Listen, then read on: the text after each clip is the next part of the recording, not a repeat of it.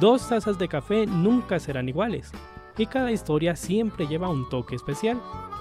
Acompáñanos en esta cafetería llamada De Parla y Café, un espacio para conocer a aquellos anónimos que transforman con su sabor la realidad de sus ciudades.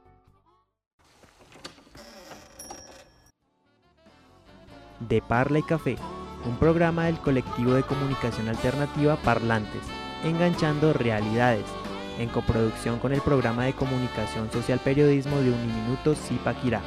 Bienvenidos.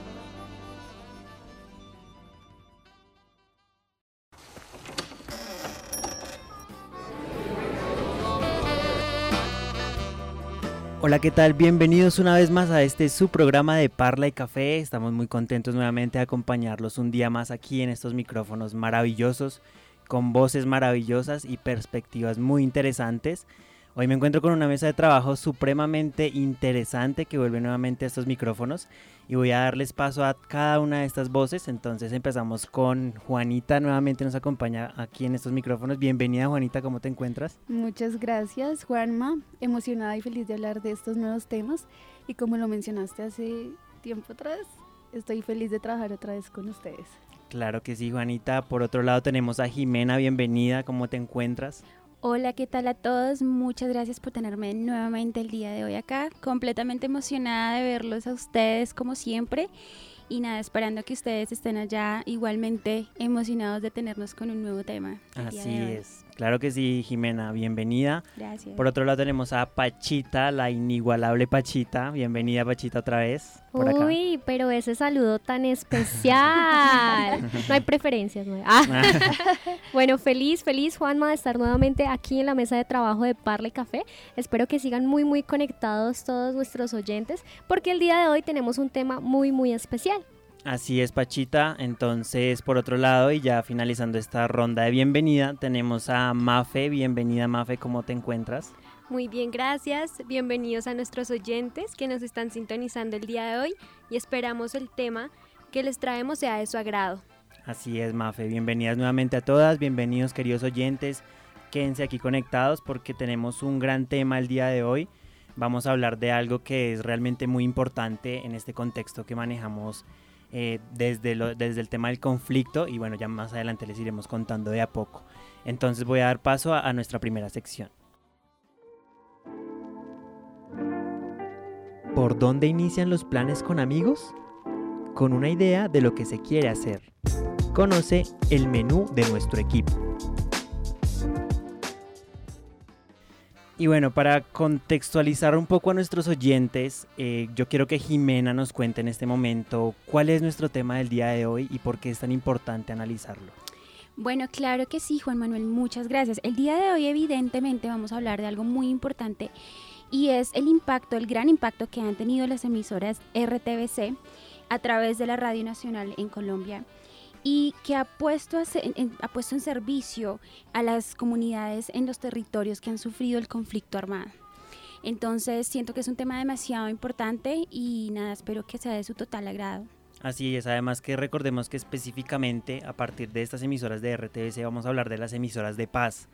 Aquellos, aquel, aquella, digamos que de alguna manera pauta que se gestionó a través de los acuerdos de paz y que fue uno de los eh, de las normas o bueno de cierta manera una de las implementaciones que también surge a partir de estos procesos comunicativos y de, resiliencia en los en los sectores apartados de nuestro país. Entonces vamos a hablar de esas emisoras de paz de cómo desde RTBC el sistema de medios públicos de Colombia em, se gestionan esos procesos de emisoras comunitarias y también emisoras alternativas que de alguna manera también hablan de esos temas de cómo va la paz de cómo va el proceso de paz y los la implementación de los acuerdos. Entonces, dándoles este breve contexto, vamos ahora a pasar a, nuestro, a nuestra siguiente sección. Si te gusta conocer a alguien por cómo conversa, entonces disfrutarás de lo que tiene que decir la parla de.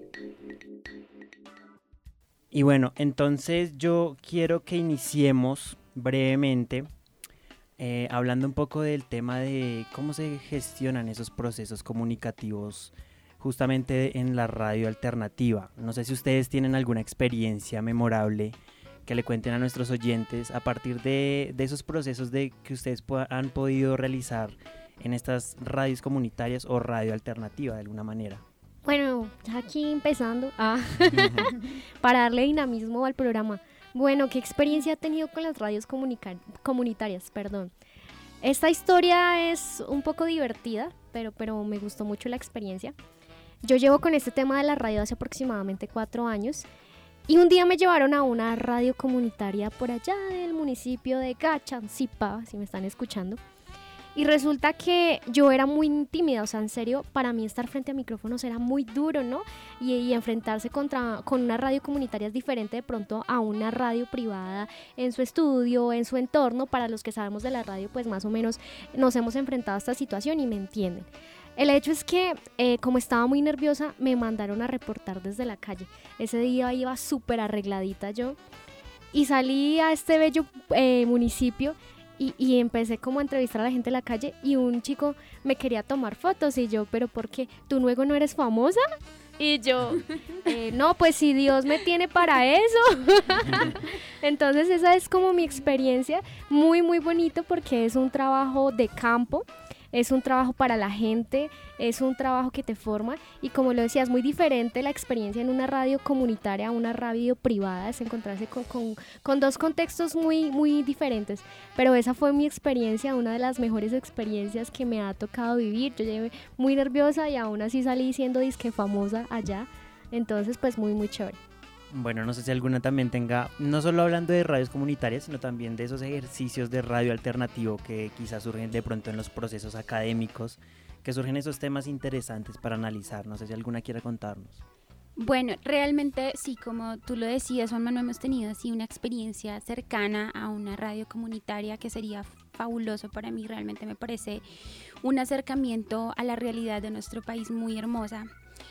Pero digamos que en estos días que hemos iniciado en esta temporada contigo, con Parla y Café, nos ha parecido una oportunidad muy bonita, no solamente de aprender, porque realmente hemos aprendido mucho, em, sino también de entender la, realidad de nuestro, país, de nuestro país desde otra perspectiva.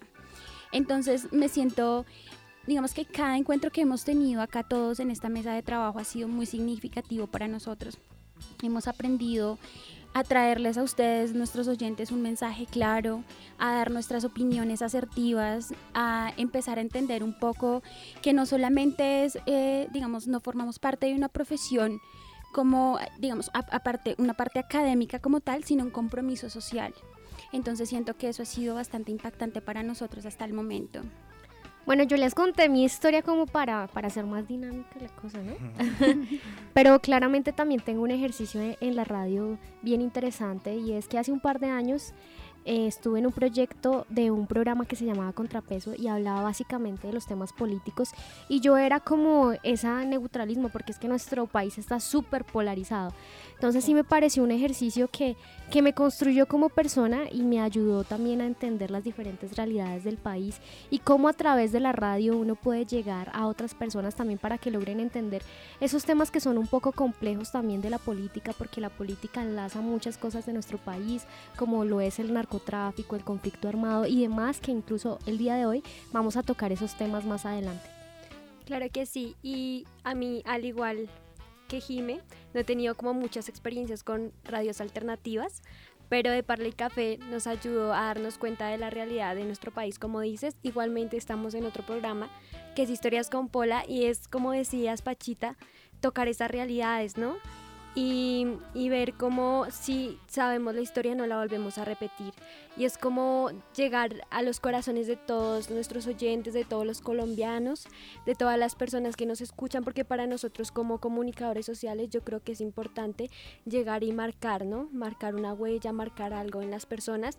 Entonces, eh, el ejercicio de radio me ha ayudado mucho como a soltarme en eso, porque al igual que tú al inicio, ahorita iniciando soy muy nerviosa pero el ver que aprendo cada día más, que digamos tengo la oportunidad de, de, soltarme más, de llegar a las personas, yo creo que ha sido para mí un aprendizaje muy grande. Sí, para complementar eso que decías, Fernanda, me parece muy bonito porque la sensibilidad que nos ha despertado este oficio es muy, muy grata.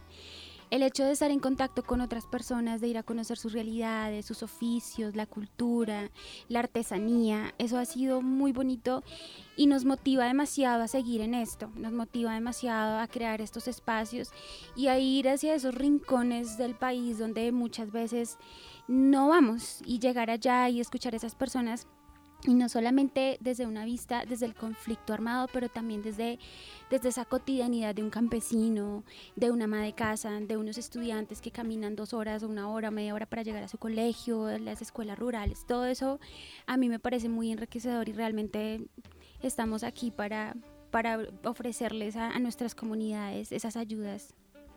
Estamos de acuerdo, yo creo que todos los, los de la mesa de trabajo que hacer radio es arte, ¿no? Y es un medio por el cual podemos educar a las personas, mostrar esas temáticas como lo hicimos. Hay un programa que me encantó de nosotros que es Montes de María, que si nos están escuchando en este nuevo episodio y no han escuchado ese episodio, les recomiendo mucho que lo escuchen porque a través de la radio creamos mundos diferentes imaginamos, soñamos, eh, digamos que impartimos arte, cultura y la radio básicamente es para alzar esa voz. Me parece muy interesante lo que mencionabas, Mafe, cómo es el proceso de uno incluso de crecimiento, de fluidez léxica, entre otras tantas cosas.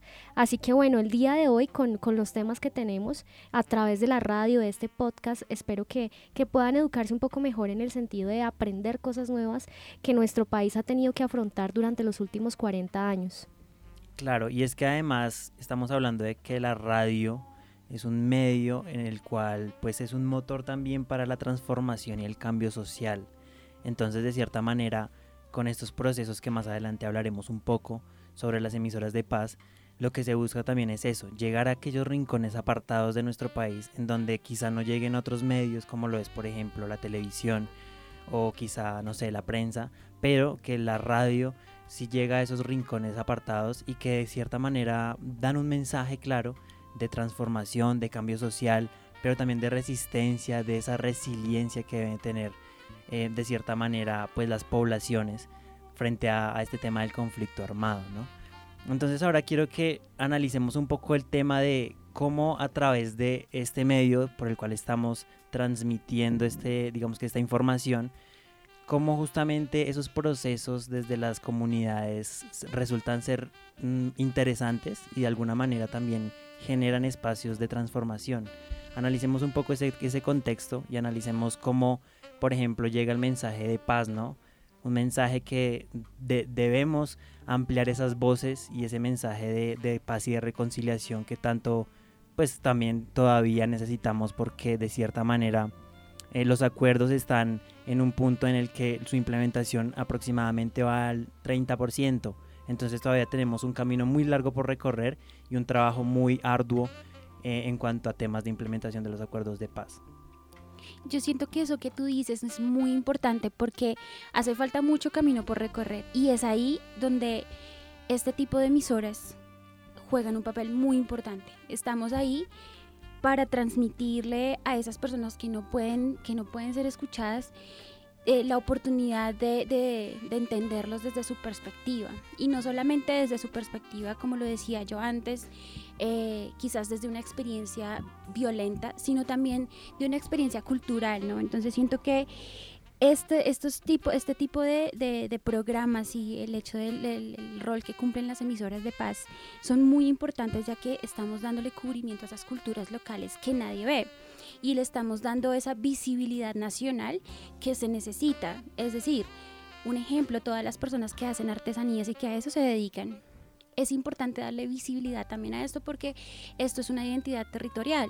Entonces siento que el papel que jugamos nosotros como comunicadores sociales y estas emisoras por la paz es muy importante no solo en la transformación, sino también en la promoción de actividades que permitan informar, formar y darle la oportunidad a la persona de participar. Entonces siento que es importante este, este tipo de, de actividades. En resumidas cuentas, eh, básicamente lo, lo, que habla Ximena me hace recordar a, a unos días pasados estaba como en una entrevista de hecho y mencionaban como qué hacía en mis ratos libres, ¿no? Obviamente le conté, les conté todos los proyectos que hago y algo que me preguntaban es como, ¿por qué lo haces? Y yo, porque para mí el hacer radio o para mí el tener este tipo de programas, eh, voluntariamente es una manera de llegar a aquellos que no son escuchados y a esas minorías del país, a esas minorías que muchas veces son tan vulnerables en un país tan pesado como es Colombia en el sentido de que educar muchas veces es más peligroso incluso que cualquier otra tarea. Entonces me parece muy interesante porque lo que dices en resumidas cuentas es llegar, llegar a donde más nadie más llega. Claro que sí, Pachita y, y Jimmy, como ustedes lo venían comentando, yo creo que aparte estas radios pues de las que vamos a estar hablando, estas nuevas emisoras, también nos muestran un poco de la historia, ¿no? La historia que se ha vivido allá, la cultura. Y eso hace que las personas que vivimos en las ciudades un poco más alejados, porque pues se ve que esto es en el Tolima, en el Huila, en el Cauca, lugares lejos de la ciudad. Entonces eso ayuda a llamar a la gente y abrir los ojos de que hay momentos en los que la paz se puede acabar si todos estamos ayudando, ¿no?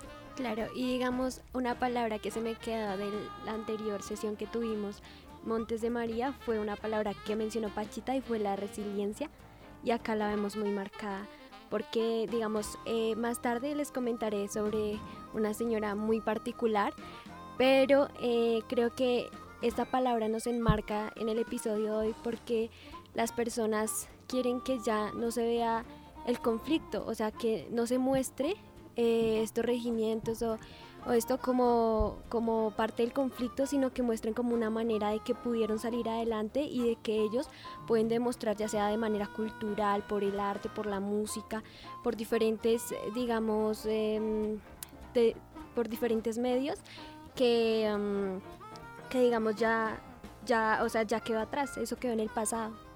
Así es, Mafe. De hecho, eh, tú me hiciste recordar una historia que, que lo comentamos en el episodio de Los Montes de María y era una señora que justamente decía eso, decía, nosotros no queremos que nos recuerden por ser las víctimas del conflicto, sino por ser esas personas que han generado una transformación, un cambio social y de cierta manera han creado arte a través de esos procesos de resiliencia.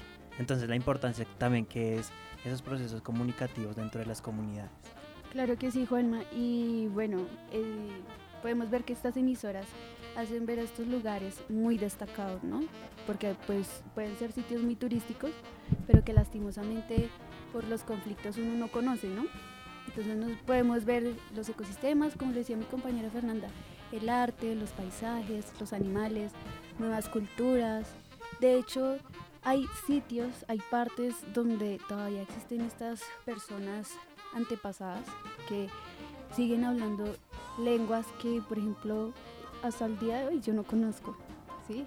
Que me gustaría conocer, entonces, si quiero ya avanzar, me gustaría ya darle más profundidad al tema, no por acosarlos, sino porque realmente es un tema muy importante. Claro que sí, Juanita. Vamos a pasar antes de profundizar en el tema. Jimena, tu aporte. Realmente yo siento que aparte de todo esto que ya hemos hablado todos de la importancia de darle voz y visibilidad a estas comunidades, es también em, la diversidad que manejan este tipo de programas. O sea, tenemos locutores que, son líderes indígenas, eh, mujeres indígenas, em, grupos que forman parte del LGBT eh, más. Entonces, eh, realmente la diversidad en, este, en el trabajo de mesa como tal es muy importante porque se le ha dado una gran inclusión a estas personas. Entonces, eh, digamos que no gira en un marco en el que se rige por unas reglas en las que no tiene que ser lo que se, lo que se estipule, no, sino se le está dando esa libertad en los temas, en los conceptos, en la, quien participa también de ellos. Entonces, eso me parece un punto a favor en estas emisoras comunitarias. Claro, es interesante porque las personas que hacen radio desde esos, desde esos sectores, pues tienen esa apropiación de espacios radiales y aparte tienen esa autonomía en su parrilla de programación. Evidentemente tienen que regirse a ciertos parámetros, que por ejemplo es el tema de hablar de la implementación del acuerdo de paz, ah, de cómo eh, va el proceso, de cómo se adelanta el proceso, que es como la temática general que manejan todas las emisoras, las emisoras de paz. Sin embargo, tienen esa flexibilidad de hablar de sus contenidos, de la cultura de su región, de, de la música, del arte, de, bueno, de todos estos contenidos que de alguna manera aportan a ese fortalecimiento del tejido social. ¿Listo? Entonces vamos a hablar como tal ahora sí de emisoras de paz. Eh, digamos que de estas emisoras son evidentemente de RTBC, el sistema de medios públicos de Colombia. Y bueno, este pone el servicio de las se pone el servicio de las comunidades en territorios que sufrieron justamente el conflicto armado. Pero ustedes se preguntarán, bueno, ¿de dónde salen las emisoras de paz? Justamente estas nacen a través del el acuerdo final para la terminación del conflicto y la construcción de una paz estable y duradera. Estamos hablando de alrededor de 20 emisoras de paz que están distribuidas a lo largo del país en zonas apartadas o zonas que han sido golpeadas justamente por el conflicto armado. Hay algo muy interesante y es que pues quiero enumerarlo en cuatro puntos puntuales y es el tema de la temática que manejan estas emisoras. Por una parte, estamos hablando que tienen pedagogía sobre el acuerdo de paz, como lo mencionaba anteriormente, y digamos que ese es la, el, eje central de las emisoras. Sin embargo, pues tienen esa flexibilidad. Por otro, por otro lado, también estamos hablando que estas emisoras hablan justamente de cómo avanzar la implementación del acuerdo de paz. En tercer lugar, contamos que eh, es una radio pública, evidentemente, que es de y para la gente. Y finalmente, eh, las, las zonas en las cuales eligen los, los sitios en los cuales van a implementar estas emisoras eso lo hace la Comisión de Seguimiento, Impulso y Verificación a la implementación del Acuerdo de Paz. Entonces estos ejes centrales son como fundamentales entenderlos para que también comprendamos cómo se manejan las producciones radiales en estas comunidades y de cierta manera puedes hablar mejor o de cierta manera entender más el tema de las emisoras de paz. Hay procesos muy interesantes, hay contenidos muy interesantes que surgen desde estas comunidades, ya lo, ya lo hablaremos un poco más adelante a profundidad, pero hay que comentarles que eh, a partir de los contenidos que se manejan en estas emisoras, Vicente Silva, quien es el director de Radio Nacional de Colombia, explica que estos contenidos están determinados por concepto de emisoras de paz justamente, y él dice que en la pedagogía o el enfoque pedagógico se centran justamente en esos, en esos, en el manejo de, la implementación de los acuerdos de paz. Em, hay algo muy interesante también a, destacar, que lo, dice justamente Vicente Silva, y es que estas emisoras o estas estaciones cercanas a la radio, estas estaciones cercanas a la comunidad, amables con la gente de los territorios, están enfocadas en el concepto de una radio pública que construye, permite el diálogo, estimula la escucha de múltiples voces y sonidos y sirve también a la gente sin banderas de partido ni interés económico o ideológico. Entonces esto también es un plus de cierta manera porque no mm, la gente no se va a ver cohibida o no se ve cohibida por esos intereses que muchas veces vemos en otros en otros medios, ¿no? Entonces, pues es importante entender cómo esas realidades y también esos procesos comunicativos que surgen a través de las emisoras de paz.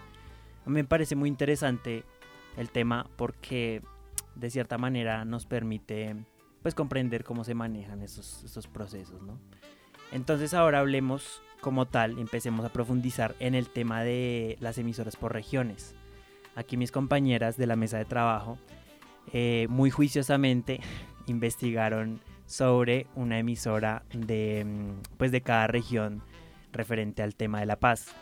Bueno, entonces eh, yo les vengo a hablar de una emisora de, em, de, La Paz muy, muy interesante y es la que está ubicada, esta emisora comunitaria en San Jacinto Bolívar, en su, en su frecuencia 88.9 FM y quien está liderada por Rosamber Amaya. Eh, esta líder, eh, la líder de esta emisora, como para contextualizar un poco este tema, nos decía que antes de la llegada de Radio Nacional a, San Jacinto, pues los temas que salían a, la, a, la, mesa de trabajo no eran tan común, no eran tan, eran muy específicos, eran muy pocos, era un círculo, no se le permitía como la expansión y la profundidad a estos temas.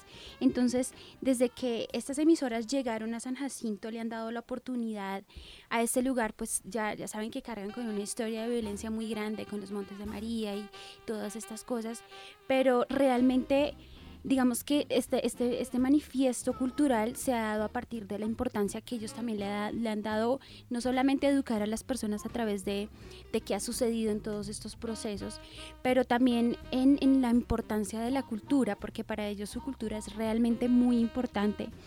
Eh, es como eh, su identidad que se mece en una hamaca. Ustedes saben que allá las hamacas son muy populares eh, en la parte artesanal entonces, sus tradiciones y, toda esta identidad se mece en una hamaca que trasciende desde sus ancestros hasta las nuevas generaciones. Entonces, eso ha pasado, que ha pasado que se le ha dado la oportunidad a los, niños, a las personas contemporáneas, de que también estos oficios sean valorados y, lo continúen haciendo. Esta visibilidad que se, que se le está dando a este tipo de, actividades eh, artesanales las gaitas también, las gaitas y tambores, eh, allá existe un festival muy importante que es eh, Gaitas, Festival de Gaitas y Tambores. Entonces, esta, esta oportunidad que se le está dando a todos estos em, grupos musicales también ha sido muy interesante para ellos. Eh, mucha gente y muchas personas de la localidad, del territorio, se sienten muy contentas porque se les ha dado esa participación activa no solamente cultural, sino también en las problemáticas que cargan estos sectores, ¿no? Y que ha sido también una manera de ellos mostrar, como lo decíamos antes, el territorio como, como un lugar para querer ir a visitar, un lugar de ir a conocer, un lugar de ir a conocer su cultura, eh, no solamente porque es muy popular por los eh, gaiteros de San Jacinto, por Andrés Londero, por Adolfo Pacheco, pero también por por esa, por esa identidad cultural que ellos cargan desde sus antepasados. Entonces ha sido eh, una ha sido muy especial mostrarle otra cara también de inclusión a esta emisora, ya que eh, se ha manifestado, muchas personas han tenido la posibilidad de participar en, en esta emisora, personas de la localidad, ¿no? Entonces ellos se sienten realmente muy afortunados de contar con estos espacios, no solamente en los que se informa la comunidad acerca de lo que sucede, las, noticias que, suceden internamente en el territorio en San Jacinto, pero también eh, de participación cultural para promover estos, este tipo de servicios, eh, para promover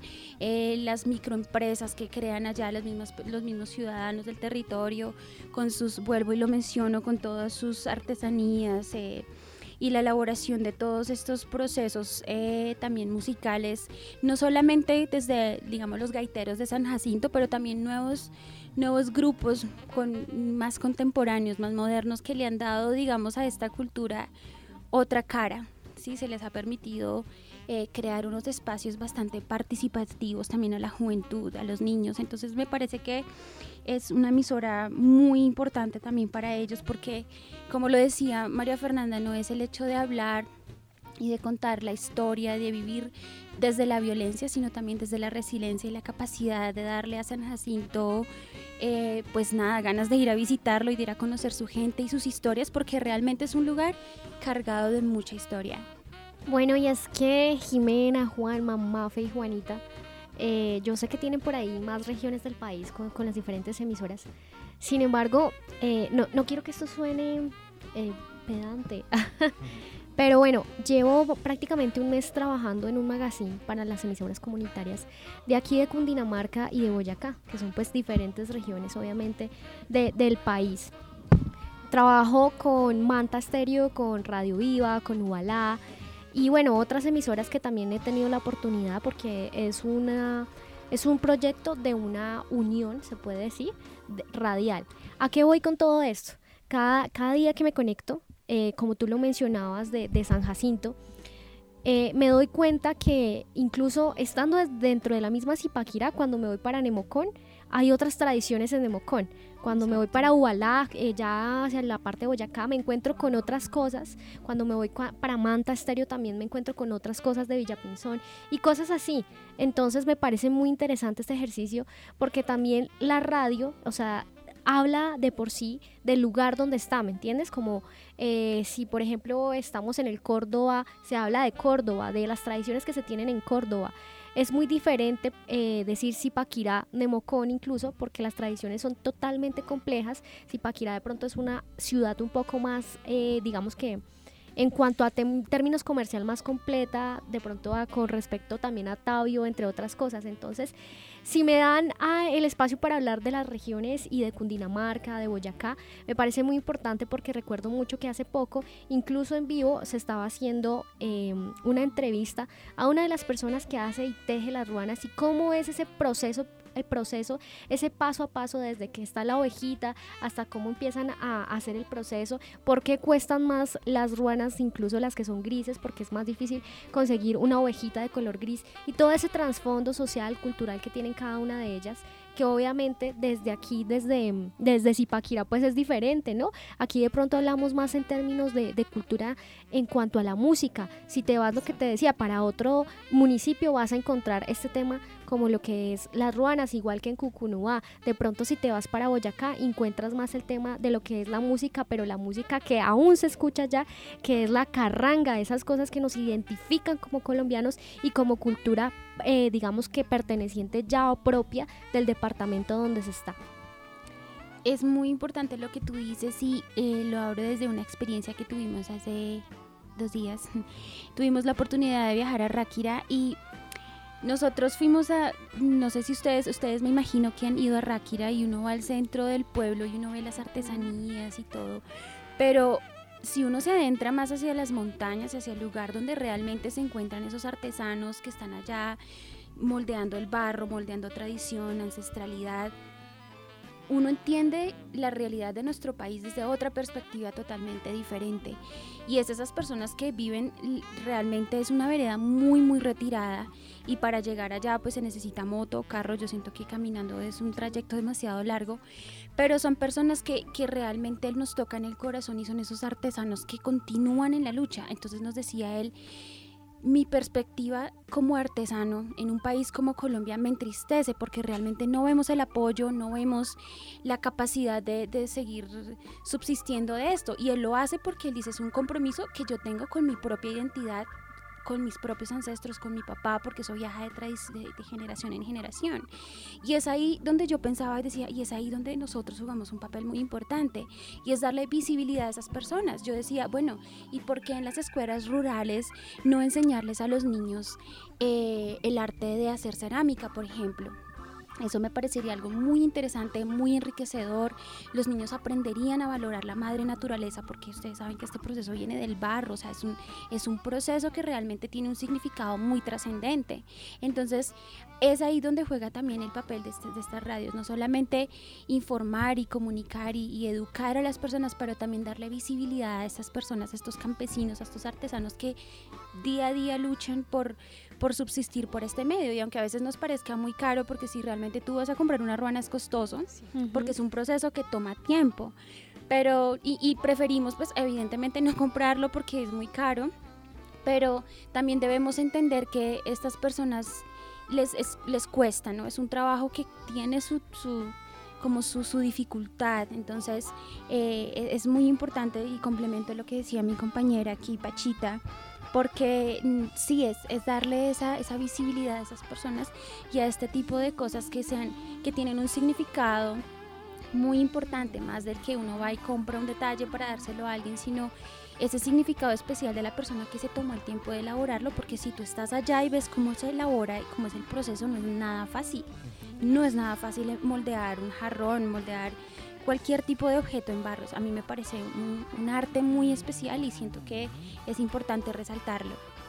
Y que también resulta interesante pues entender que, mm, así como lo mencionábamos anteriormente, la radio llega a esos rincones tan apartados y justamente se crean esos espacios de, de conocer, porque la radio también es un medio que nos permite educar a las personas y que resulta también, o sea, resulta interesante que esas personas que viven en sitios tan apartados tengan esas tradiciones tan ancestrales, tan culturales, que muchas veces no son visibles, no son visibles eh, pues en las emisoras, por ejemplo, cercanas a los pueblos, sino que muchas veces pues tienen que hacer un gran trabajo para que las, las reconozcan.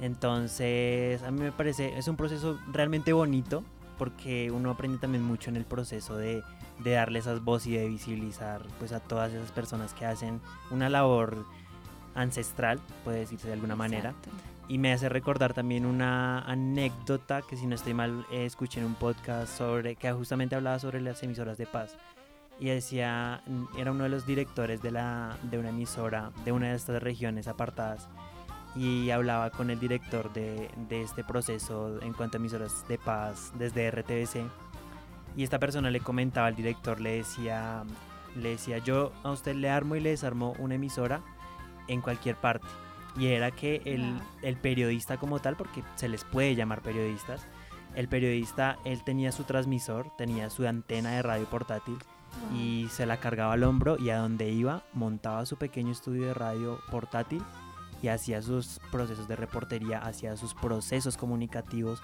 le preguntaba, no sé, al, al artesano, bueno, ¿qué hace usted? ¿Cómo subsiste? Todos esos procesos hacían este tipo de periodistas. Entonces es donde uno dice, bueno, interesante esto porque son otras maneras de hacer periodismo, de hacer comunicación y de llevar el mensaje a esas zonas profundas que muchas veces no conocemos. Y es que Juanma, estoy que me hablo. O sea, aquí escuchándolos. Adelante. Este tema me parece demasiado interesante porque es que, bueno, vean, eh, a mí en lo personal me parece muy chévere pasar de la teoría a la práctica. Y como Angélica, o sea, a nivel personal, se ha educado a través de las entrevistas, Juan Majime, porque es que cuando tú, tú lees, y bueno, está bien, ¿sí? Pero resulta que cuando, es, como la, es como la vida universitaria. Tú aquí aprendes un proceso, aquí te dan la teoría, y cuando sales al mundo real, te vas a enfrentar con cosas que nunca jamás viste en tu vida. Entonces me parece interesante y hago esta analogía porque así mismo pasa con estos temas de la radio. Entonces cuando tú entras a los libros sí encuentras mucha historia de Colombia pero cuando vas a entrevistar, es otra realidad, incluso la realidad, o sea, la vida real supera todo lo que está escrito, que lo hacen como forma de ficción de cierta manera, ¿sí? Pero es muy, muy diferente y me parece muy, muy interesante porque el ejercicio del periodista, el ejercicio del reportero, el ejercicio del locutor, de la radio, del sistema de radio pública en Colombia, de los medios comunitarios, es eso, mostrar la cultura no a través de lo que está escrito, no a través de las palabras de un libro, sino a través del que está pidiendo eso. Lo mencionabas, todo el proceso que tiene detrás de hacer una ruana. Mira, yo siempre caigo, mi mamá me dice que mi bolsito guayú, que es muy chiquito, que aquí está, y cómo es ese proceso eso que tiene, o sea, la mamá, la señorita que está ahí, su cultura, haciéndolo, o sea, es un proceso y es un trasfondo bien, bien complejo, que eso muchas veces no se va a encontrar en los libros, sino es hablando con esa cultura, cómo intercambiamos ese conocimiento. Y eso es lo que me parece más interesante de todo esto de la radio, de cómo uno crece en conjunto con ellos y adquiere conocimientos a través de la charla. Así es, Pachita. Bueno, antes de pasar con Mafe, que nos va a contar como tal qué emisora de paz nos trae, vamos a vivirnos a una pequeña pausa y ya regresamos aquí en De Parla y Café. Una pausa para recargar las tazas en De Parla y Café.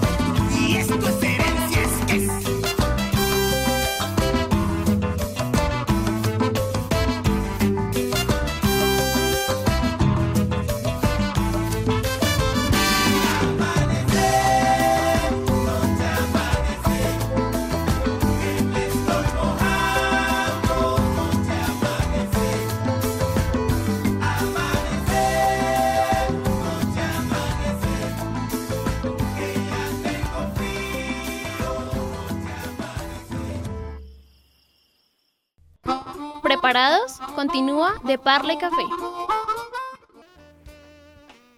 Y bueno, continuamos aquí en De Parla y Café en este segundo bloque. Entonces vamos a hablar de la última emisora de paz que les vamos a comentar en este programa.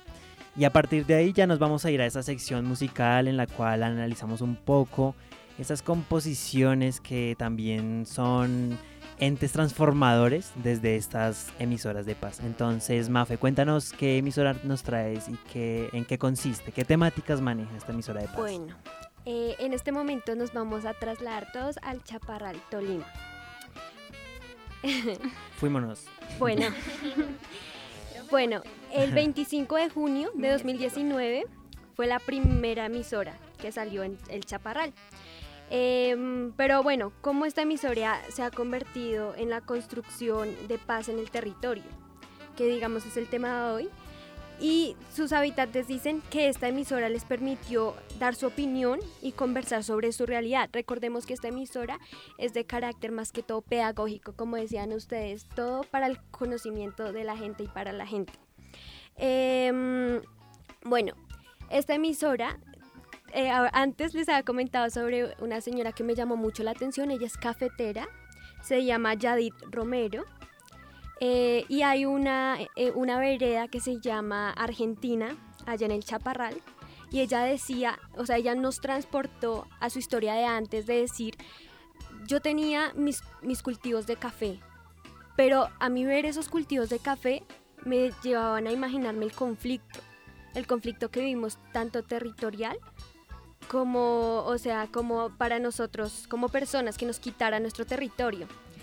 Y entonces ella decía, cuando llegaron las emisoras de paz, fue algo magnífico porque nos permitió eh, educar a la gente sobre que había que cambiar esa perspectiva, ¿no?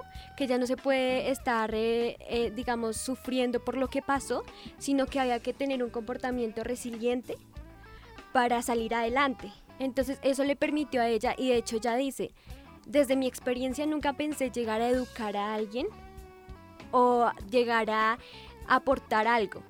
Entonces las radios comunitarias de, de, Chaparral lo que hacen es que llevan, digamos, diferentes personas a contar sus realidades y sus experiencias.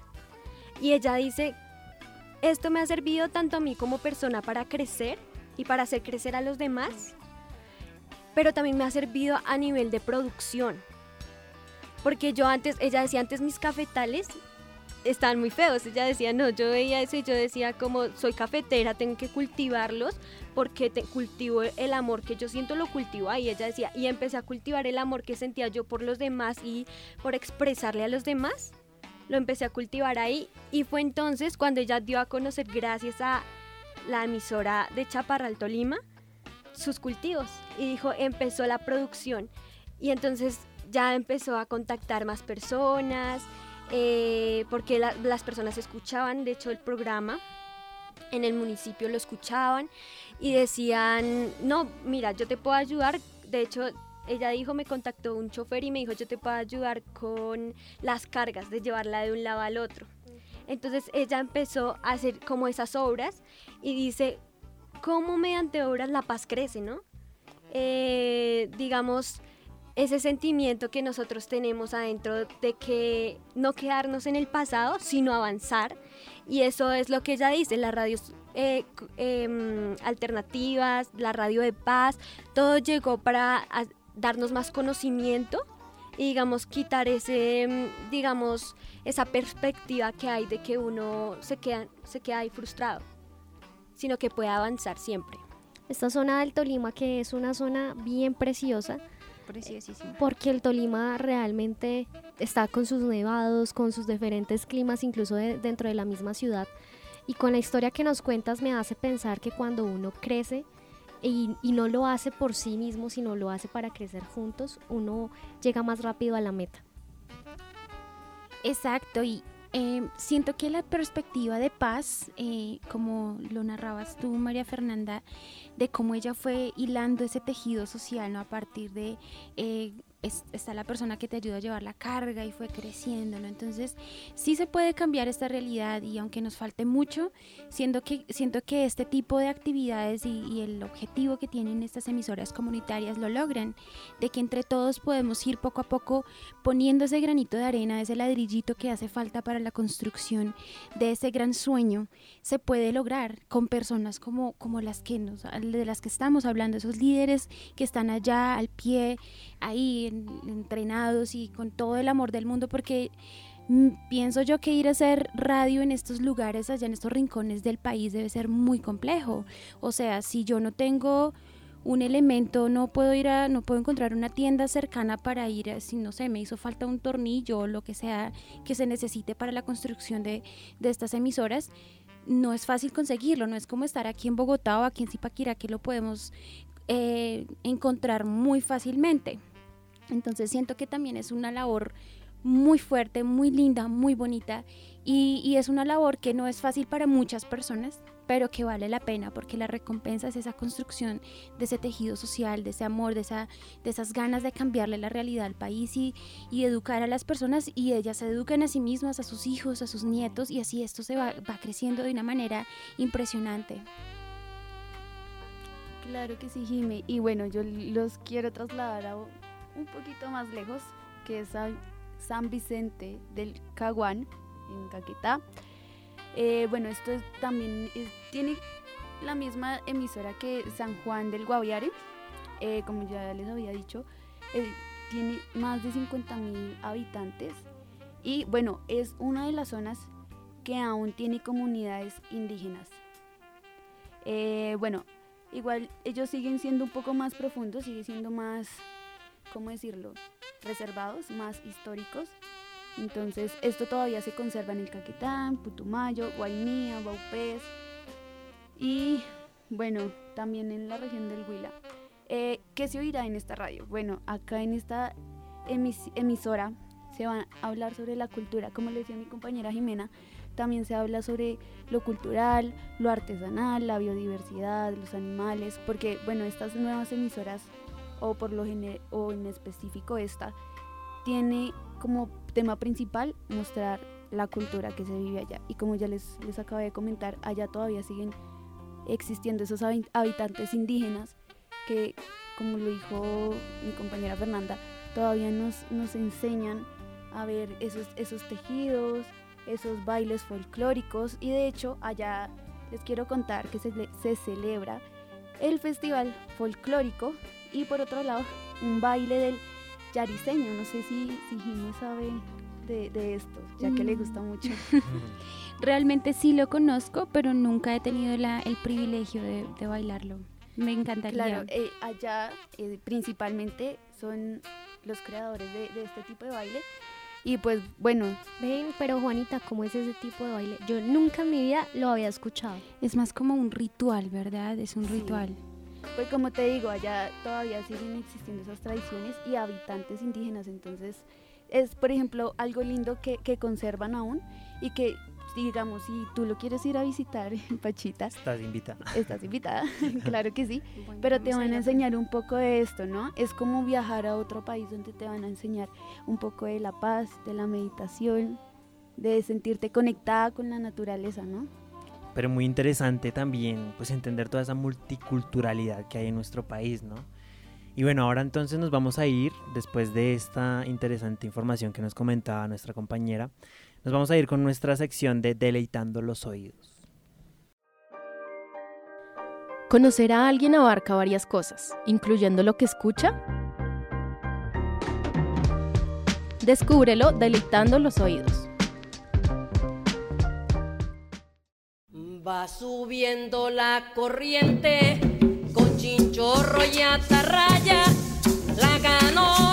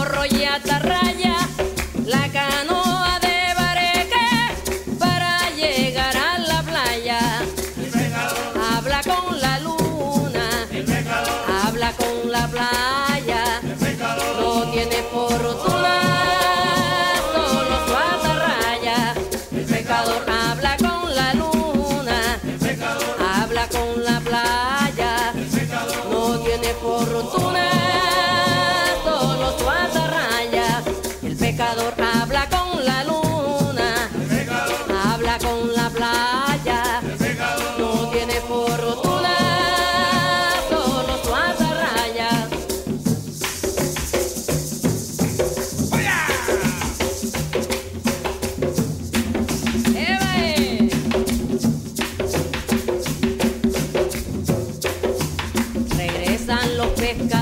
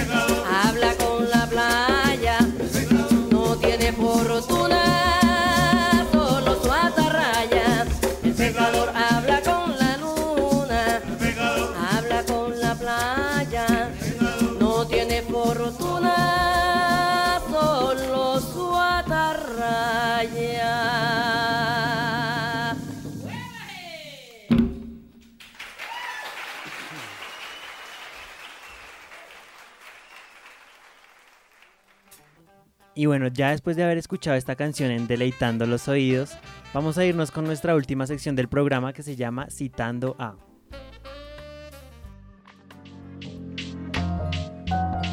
Una idea clave ayuda a recordar muchas cosas y nos permite decir que estamos citando a. Y bueno, Pachita, cuéntanos qué tienes para hoy en Citando a. Bueno, hoy tengo la siguiente frase del día y es, la radio es el medio que mejor permite ejercitar la imaginación. Tiene una in- instantaneidad continuamente y una vigencia cada vez mayor. Gacho Fontana. Muy interesante esta frase, creo que resume mucho lo que hemos hablado el día de hoy. Lentamente vamos llegando a nuestro final en este programa, pero entonces antes que nada quiero que nos vayamos con esas reflexiones que se llevan em, en una frase. Cada una, díganos una frase de esa reflexión que se lleva a este programa a partir de esta cita interesante que hemos conocido también por parte de Pachita y de todos esos procesos que surgen desde las comunidades. La radio como un medio educativo para culturizar a las personas. Excelente. La radio como manifestación de desarrollo e identidad territorial. La radio como enseñanza de que la resiliencia existe y de que el pasado no define.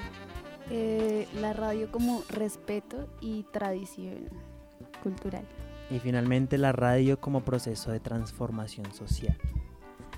Muchísimas gracias queridos oyentes por estar un día más aquí con nosotros. Esperamos que les haya gustado este programa. Recuerden seguirnos en nuestras redes sociales. Un agradecimiento también para Uniminuto Radio Cundinamarca, a su director Andrei Suárez, a Leandro Lara en el máster. Recuerden entonces estar muy pendientes, mantenerse conectados con la mejor información y nos vemos en una próxima emisión. Hasta pronto. Chao, chao. De Parla y Café, un programa de parlantes, enganchando realidades, en alianza con el programa de comunicación social periodismo de Uniminuto Centro Regional Zipaquirá. Feliz café de la semana.